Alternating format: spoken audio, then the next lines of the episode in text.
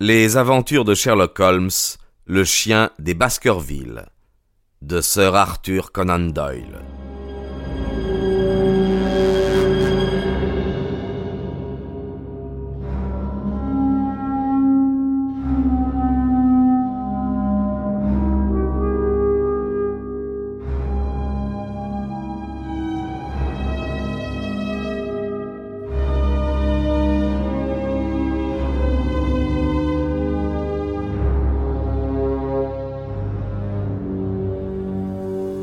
Chapitre 11 L'homme du pic noir L'extrait de mon journal particulier qui forme le chapitre précédent m'a conduit jusqu'au 18 octobre, date à laquelle commença à se précipiter la conclusion de ces étranges événements. Tous les incidents des jours suivants sont gravés dans ma mémoire d'une façon indélébile, et je puis les compter par le menu sans recourir aux notes prises à cette époque. Je recommence donc mon récit au lendemain du jour où j'avais établi deux faits d'une importante gravité. Le premier, que madame Laura Lyons de Combe Tracé avait écrit à sir Charles Baskerville et pris rendez-vous avec lui pour le lieu et l'heure même où il avait trouvé la mort. Le second, que l'inconnu de la lande se terrait dans les huttes de pierre sur le versant de la colline. Ces deux points acquis, je compris néanmoins que mon intelligence ou mon courage ne suffirait pas pour mener à bien mon entreprise si je ne parvenais à jeter un supplément de lumière sur ceux encore obscurs. La veille, le docteur Mortimer et sir Henry avaient joué aux cartes jusqu'à une heure avancée de la nuit, et je n'avais pas eu l'occasion d'entretenir le baronnet de ce que j'avais appris sur madame Laura Lyons. Pendant le déjeuner, je lui fis part de ma découverte, et je lui demandai s'il lui plairait de m'accompagner à Combe Tracé. Tout d'abord, il se montra enchanté de cette petite excursion, puis, après mûre réflexion, il nous parut préférable à tous deux que je la fisse seul. Plus la visite serait cérémonieuse, plus il nous serait difficile d'obtenir des renseignements. Je quittai Sir Henry, non sans quelque remords, et je courus vers cette nouvelle piste. En arrivant à Combe Tracé, j'ordonnai à Perkins de dételer les chevaux, et je m'enquis de la dame que je venais interroger. Je la trouvai sans peine. Elle habitait au centre de la petite localité. La bonne m'introduisit dans le salon sans m'annoncer. Une femme, assise devant une machine à écrire, se leva et s'avança vers moi avec un sourire de bienvenue. Quand elle se trouva en face d'un étranger, ce sourire s'évanouit. Elle se rassit et s'informa de l'objet de ma visite. À première vue, Madame Laura Lyons produisait l'impression d'une très jolie femme.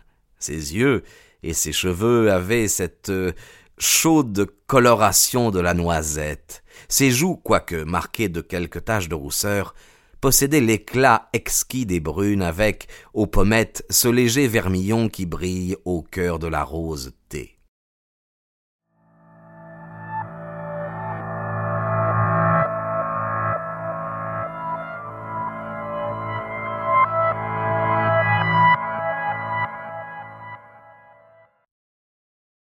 La première impression, je le répète, engendrait l'admiration. La critique ne naissait qu'après. Le visage avait quelque chose de défectueux, une expression vulgaire, peut-être une dureté de l'œil ou un relâchement de la lèvre en altérait la parfaite beauté. Mais la remarque de ces défectuosités ne venait qu'après une étude plus approfondie des traits. Sur le moment, je n'éprouvais que la sensation d'être en présence d'une très jolie femme qui me demandait le motif de ma visite. Jusqu'alors, je ne m'étais nullement douté de la délicatesse de ma démarche. J'ai le plaisir, dis-je, de connaître monsieur votre père. Ce préambule était maladroit. La dame me le fit aussitôt comprendre. Il n'existe rien de commun entre mon père et moi, répliqua-t-elle, et ses amis ne sont pas les miens. Si je n'avais eu que mon père à cette heure, je serais morte de faim. Fort heureusement, sir Charles Baskerville et quelques autres âmes généreuses. Je suis précisément venu vous voir à propos de sir Charles Baskerville, interrompis-je. À ces mots, les taches de rousseur devinrent plus apparentes sur les joues de madame Lyons. Que puis-je vous dire sur lui?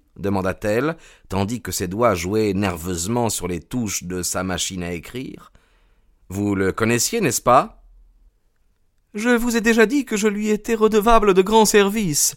Si je puis me suffire à moi-même, je le dois surtout à l'intérêt que lui avait inspiré ma triste situation. Lui écriviez-vous? La dame releva vivement la tête. Un éclair de colère passa dans ses beaux yeux veloutés. Dans quel but toutes ces questions? interrogea-t-elle sèchement. Dans quel but, répétai-je, pour éviter un scandale public? Il vaut mieux que je vous adresse ces questions ici, dans l'intimité, sans que l'affaire qui m'amène franchisse cette enceinte. Madame Lyons garda le silence, et ses joues devinrent excessivement pâles. Puis, en me jetant un regard de défi, Soit, dit-elle, je vous répondrai. Que désirez-vous savoir? Correspondiez-vous avec Sir Charles? Oui, je lui ai écrit une ou deux fois pour le remercier de sa délicate générosité. Vous rappelez-vous les dates de vos lettres? Non. Vous êtes-vous rencontrés Oui, une ou deux fois, quand il est venu à Combe Tracé. C'était un homme très simple, qui faisait le bien sans ostentation. Puisque vous l'avez peu vu et que vous ne lui avez écrit que fort rarement, comment pouvait-il connaître assez vos besoins pour vous aider ainsi qu'il l'a fait d'après vos propres aveux? Madame Lyons rétorqua cette objection avec une extrême promptitude.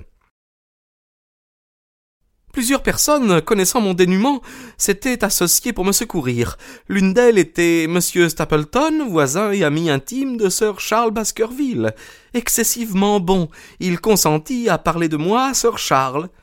Je savais déjà que, dans plusieurs circonstances, le vieux gentilhomme s'était servi de l'intermédiaire de Stapleton pour distribuer ses aumônes. Le récit de la dame paraissait donc très vraisemblable. Je continuai. Avez-vous écrit à Sir Charles pour lui donner un rendez-vous? La colère empourpra de nouveau les joues de madame Lyons. Vraiment, monsieur, répondit-elle, vous me posez là une question bien extraordinaire. Je le regrette, madame, mais je dois la renouveler. Je vous répondrai certainement non. Pas même le jour de la mort de Sir Charles? La rougeur du visage de madame Laura Lyons fit place à une pâleur cadavérique. Ses lèvres desséchées s'entr'ouvrirent à peine pour laisser tomber un nom que je vis plutôt que je ne l'entendis. Votre mémoire vous trahit sûrement, dis-je. Je puis vous citer un passage de votre lettre. Le voici. Je vous en prie, je vous en supplie, vous êtes un homme d'honneur. Brûlez cette lettre et soyez ce soir à dix heures à la porte de la lande.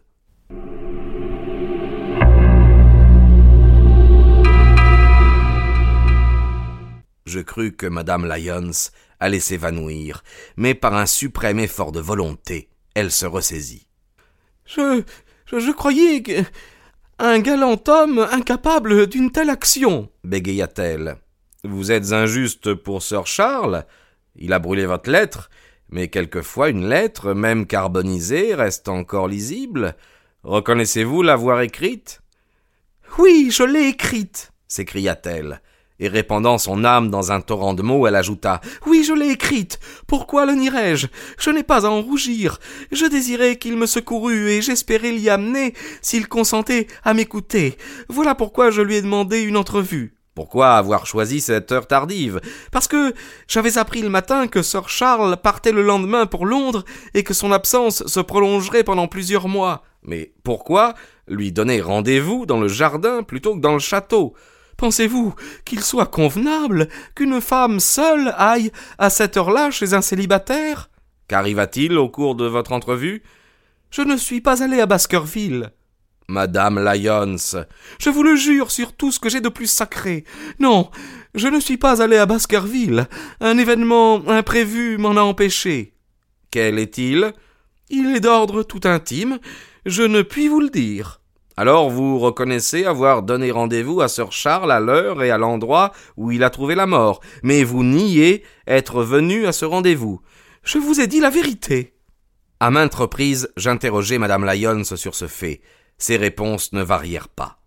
Madame, lui dis-je, en me levant pour clore cette longue et inutile visite, par votre manque de confiance et de franchise, vous assumez une lourde responsabilité et vous vous placez dans une situation très fausse. Si vous me forcez à requérir l'intervention de la justice, vous verrez à quel point vous serez sérieusement compromise. Si vous n'avez pas trempé dans ce tragique événement, pourquoi avez-vous nié tout d'abord la lettre envoyée par vous à Sir Charles à cette date? Je. Je craignais qu'on ne tirât de ce fait une conclusion erronée, et que je ne fusse ainsi mêlé à un scandale.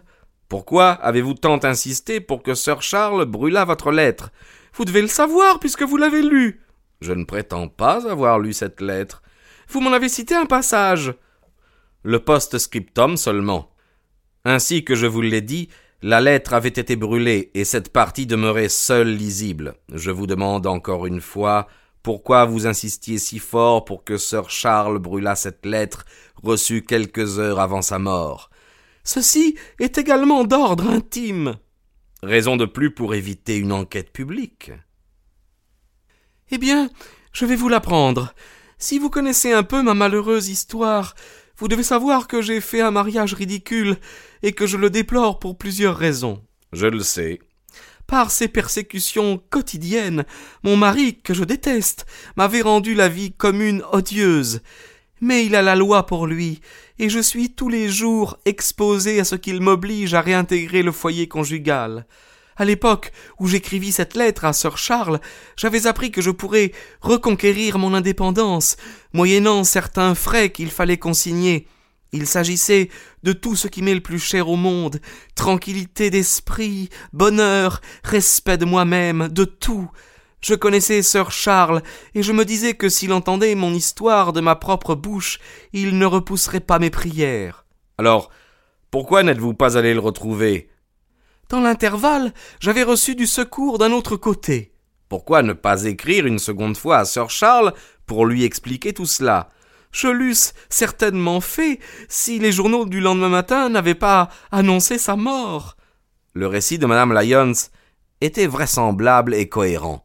Pour en contrôler la véracité, il ne me restait plus qu'à vérifier si, vers cette époque, elle avait introduit une action en divorce contre son mari. D'autre part, il me paraissait inadmissible qu'elle osât affirmer ne pas être allée à Baskerville si elle s'y était réellement rendue.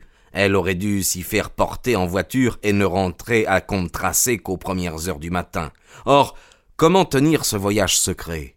Selon toute probabilité, Madame Lyons m'avait confessé toute la vérité, ou, tout au moins, une partie de la vérité. Je m'en retournai confus et découragé. Ainsi donc, une fois encore, je me heurtai à un obstacle qui me barrait la voie au bout duquel j'espérais trouver la clé du mystère que j'avais mission de découvrir. Et cependant, plus je songeais au visage et à l'attitude de madame Lyons, plus j'avais le pressentiment qu'elle me cachait quelque chose. Pourquoi était-elle devenue si pâle? Pourquoi avais-je dû lutter pour lui arracher certaines explications? Pourquoi enfin avait-elle gardé le silence au moment du drame? Et ses explications mêmes ne la rendaient pas aussi innocente à mes yeux qu'elle aurait voulu le paraître. Pour l'instant, je résolus de ne pas pousser plus loin mes investigations du côté de Madame Lyons et de chercher au contraire la solution du problème parmi les huttes de pierre de la lande. Le renseignement fourni par Barrymore était très vague. Je m'en convainquis pendant mon retour au château, à la vue de cette succession de collines qui portaient toutes les traces de l'habitation des anciens hommes. La seule indication précise consistait à affecter à l'inconnu une de ces antiques demeures de pierre. Or j'en comptais plus de cent disséminées un peu partout sur la lande. Cependant, depuis que j'avais vu l'homme juché sur le sommet du pic noir, j'avais un point de repère pour me guider. Je me promis de concentrer mes recherches autour de ce point. De là-haut, je pouvais explorer successivement toutes les huttes jusqu'à ce que j'eusse découvert la bonne. Si j'y rencontrais mon inconnu, je saurais bien, mon revolver aidant, lui arracher son secret. Il faudra qu'il m'apprenne qui il est et pourquoi il nous espionne depuis si longtemps.